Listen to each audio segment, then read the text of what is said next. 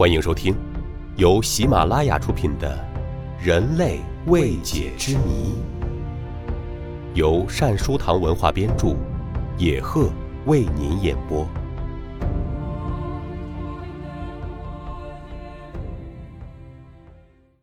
第六十集，宙斯雕像在颠沛流离中走向毁灭。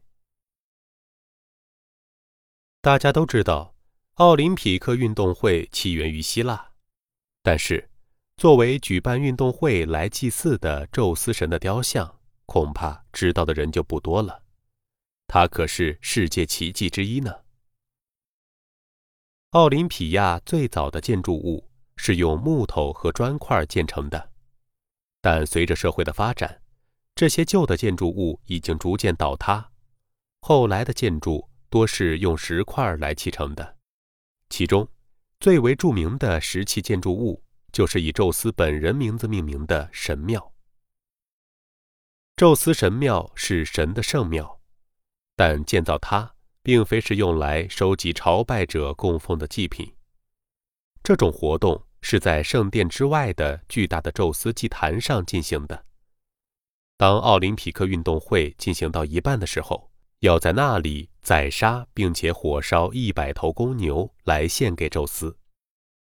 与阿尔菲奥斯河水混合在一起的骨灰堆积在祭坛上，一个多世纪以来，已经逐渐形成了一个巨大的土丘。在新的神殿建成后的许多年里，他肯定已经收藏了某些古老的或令人崇敬的祭物，也许有一些。是来自某个早期的较小的神庙，诸如一块奇形怪状的石块或者木板。但要想回到公元前十五世纪那种盛行的神圣气氛中，需要一个具有非凡神力的、令人难以忘怀的形象。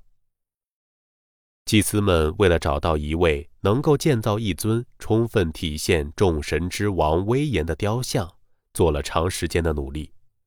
最后，他们选择了一位雅典公民菲迪亚斯来完成这项伟大的使命。菲迪亚斯的雕像虽被认为是非常出色的，但他本人却在公元前438年或者437年，因为藐视他在帕提农神庙设计的雅典娜像而被驱逐出雅典。他的一位伙计名叫梅农。指控他贪污了用于建造雕像的金子。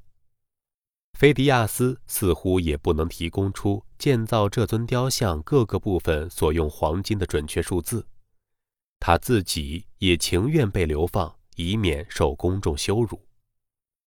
但是，事实上，这项指控肯定是出于政治动机。菲迪亚斯是政治家伯里克利的朋友。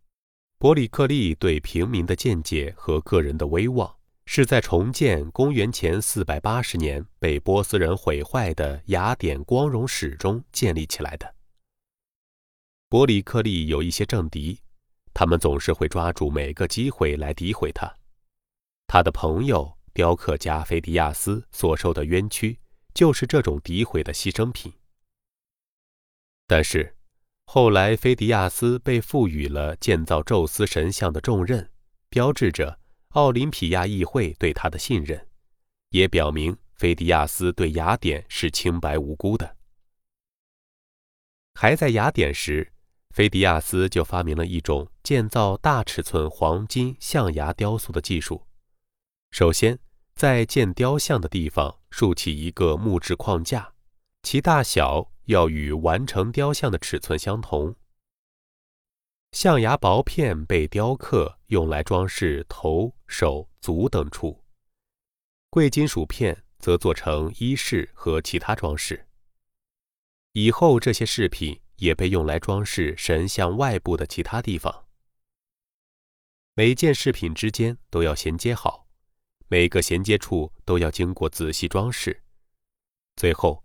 表现了一个有着坚固外形的雕像。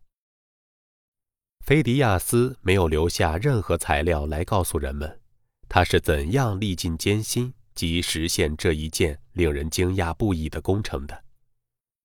但在公元97年的奥林匹克运动会上，当演说家克里索斯托姆应邀在宙斯神庙发表演说时，曾公开宣称，就如菲迪亚斯本人所说的那样，这件作品与其所要表现的宙斯是极为相宜不悖的。有一个流行的传说，当菲迪亚斯的一位亲戚兼合作者问到他怎样构思出宙斯的神像时，菲迪亚斯引用了诗人荷马的史诗中的一段来回答。该段描绘了一位庄严的宙斯，他摇摇头，就引起了整座奥林匹斯山的震动。克里索斯托姆从修辞学的角度解释说，这一段描绘使人联想起一切所知的宙斯的名称：父亲与国王，城市的保护者，友谊之神。祈祷人的保护者，好客之神，增产丰收的赐予者。他说，宙斯的所有这些不同的特性都能从神像上得到体现，并且他还体现了菲迪亚斯所要表现的众神之王的各种本质特性。公元前一世纪，著名的罗马演说家西塞罗指出。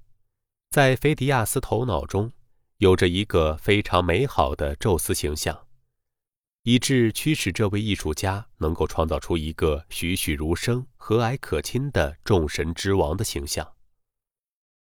在这里，众神之王的威严表现在神像头部的各个方面，使得每一个相信自己来到了宙斯身旁的人，从心底产生一种敬畏感。从这座雕像建造完成起，它就被称作古代黄金雕塑时代的杰作。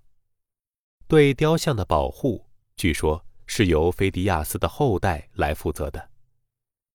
在雕像建成之后，过了四百五十多年，罗马帝国皇帝卡利古拉按照那些抢劫希腊艺术珍品的罗马征服者的习惯，渴望在罗马拥有该雕像。工匠们被派去设计运输此雕像的方案，但是，雕像突然发出的大笑声震塌了脚手架，工匠们也被吓得四散而逃。但这座雕像却不能永久保持不受亵渎。公元三百九十一年，基督教会赢得胜利，牧师们说服罗马帝国皇帝狄奥多西一世。禁止异教徒举行朝拜宙斯的仪式，并且关闭了神庙。奥林匹克运动会也被勒令停办，奥林匹亚的这座伟大的圣殿也被弃之不用。这尊有八百多年历史的供朝拜的雕像，最后被从神庙运送到了君士坦丁堡，以装饰一所宫殿。菲迪亚斯的工作室。也被一座基督教堂所取代。